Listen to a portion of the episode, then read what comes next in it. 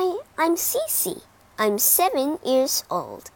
A fine breathing dragon, a princess in peril, and a bold knight who saves the day.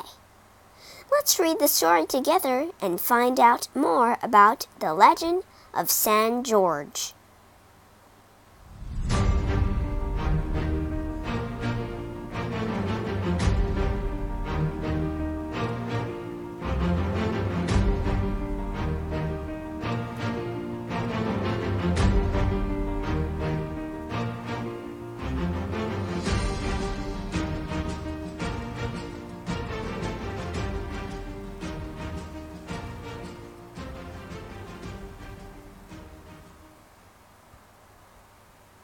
Saint George and the Dragon.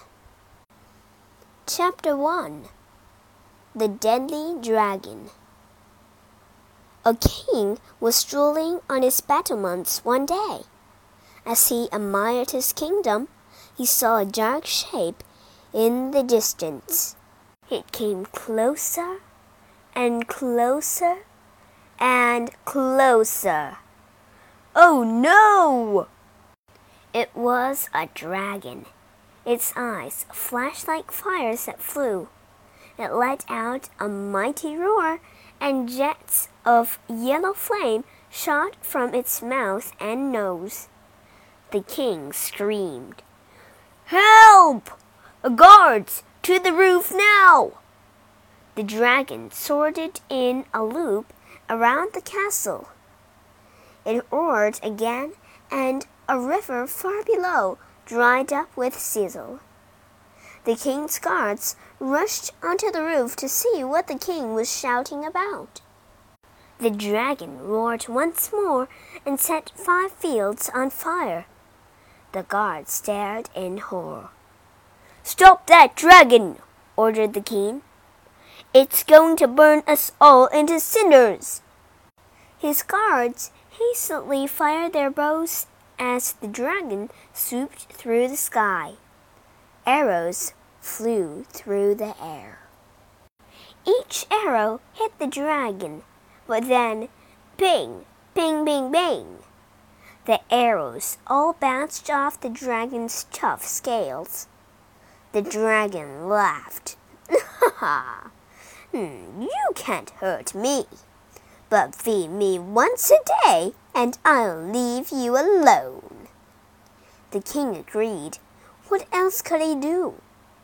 Bring food to the cave by the lake, said the dragon, and with one last roar, it flew away. Chapter 2 Feeding the Beast The next morning, the king's guards crept to the cave. They left two fat, juicy sheep for the dragon to eat. When they came back the next day, the sheep were gone. The dragon ate two sheep a day, only there wasn't a sheep left in the kingdom. We'll have to feed it cows instead, sighed the king. The next morning, guards brought the dragon two cows. As they were leaving, the dragon opened an eye and scowled. I don't like cows. Bring me something else to eat, it said, or I'll burn your kingdom to the ground. So the guards ran to a nearby farm and fetched some plumpy young chickens. How about these? said the leader of the guards. Yuck! I hate chickens, snarled the dragon. Bring me something else. The guards left again and came back with pigs and goats instead. Luckily, the dragon liked those. Unluckily, it swallowed them down in a few gulps. I'm still hungry, it grumbled. Bring me a princess, roared the dragon. I want something sweet for a change. And don't pretend you don't have any princesses, it added, glaring at the guards. I know the king has a daughter. I saw her as I flew over his castle. Bring her to me tomorrow at sunrise, the dragon went on, or I'll burn the kingdom to the ground. And it let out a burst of white hot flame to show that it meant what it said. The guards rushed back to tell the king the terrible news.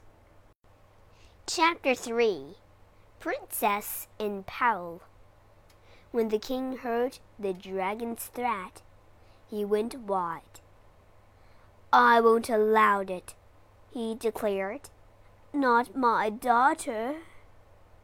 But, father, I have to go, said the princess, or he'll burn us all. The king knew she was right. With a heart as heavy as lead, he ordered his grooms to get the princess's horse ready. Early the next morning, the princess rode to the dragon's cave. It was fast asleep.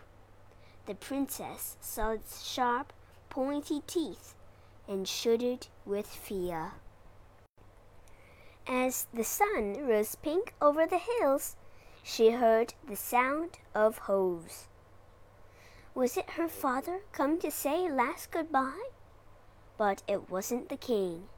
It was a handsome knight on a beautiful white horse.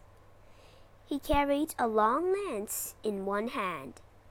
When he saw her, he gave a cheerful grin. Hello, I'm George. I heard about the dragon, he said. I'm here to help. The princess was overjoyed. Don't be afraid, princess, George yelled. He swished his lance. I'll save you. Thank you, George, the princess whispered. But please, she added, could you be as quiet as possible as you ride closer, or you'll like the.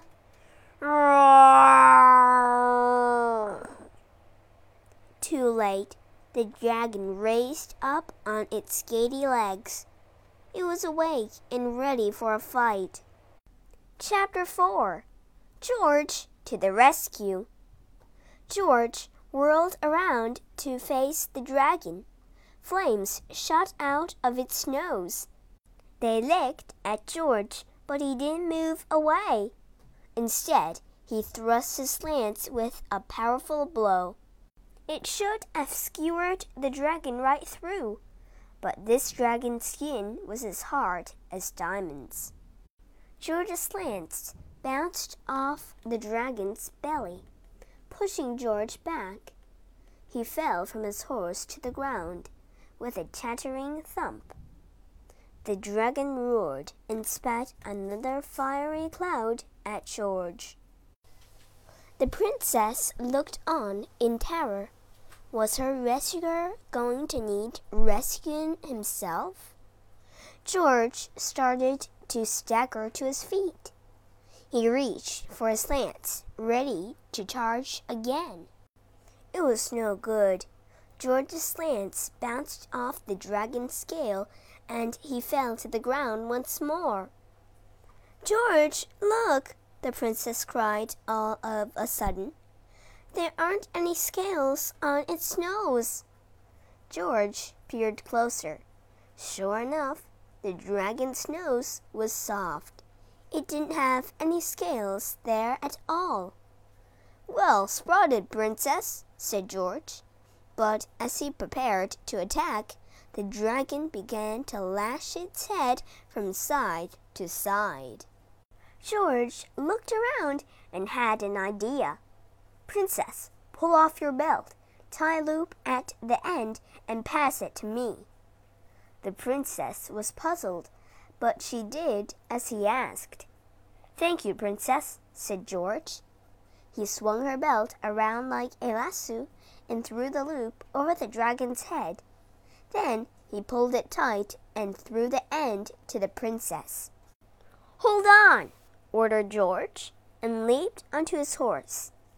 Before the dragon knew what was happening, George charged with his sharp lance.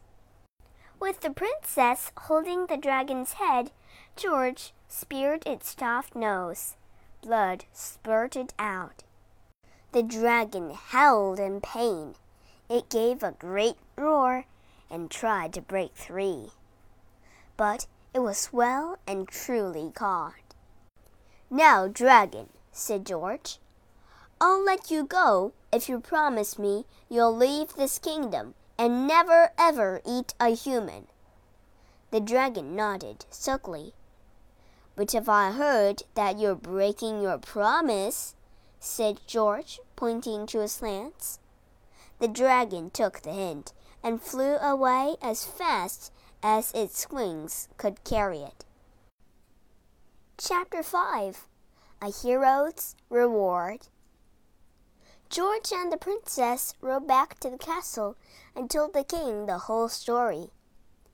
You saved my darling daughter, cried the king. How can I ever reply you?